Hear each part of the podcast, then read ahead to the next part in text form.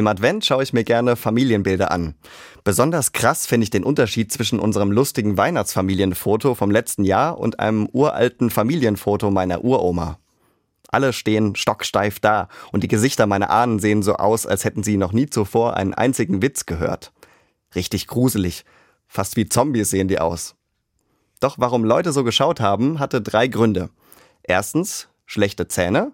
Zweitens, ernst schauen galt damals als fein. Und drittens, darauf wäre ich nie gekommen, eine einzige Fotoaufnahme konnte über 20 Minuten dauern. Hätte man da von meinen Vorfahren ein Dauerlächeln verlangt, hätten sie wahrscheinlich eine Woche lang Gesichtsmuskelkater gehabt. Außerdem war ein Foto unfassbar teuer und Leute hatten praktisch nur einen einzigen Versuch, ein ordentliches Bild hinzubekommen. Von daher galt es so entspannt wie möglich auszuharren, bis das Bild im Kasten war. Das mit den Familienfotos hat mir etwas klar gemacht ob auf einem Foto oder in echt. Oft kriege ich von Leuten nur eine Momentaufnahme mit, erlebe sie in einer kurzen Situation. Ich weiß nicht, ob ihr Leben oft richtig lustig ist oder ob sie zum Lachen in den Keller gehen. Ich kann mir was zusammenreimen, warum unser Postbote mal wieder geflucht hat oder warum meine Kollegin plötzlich so ernst schaut. Es ist bestimmt oft anders, als ich denke und sicher immer mehr, als ich sehen kann.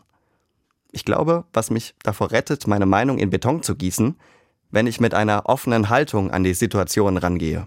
Wenn ich neugierig frage, erzähl doch mal, wie ist das eigentlich für dich so? Oder wenn ich denke, hier bin ich und will wieder was lernen.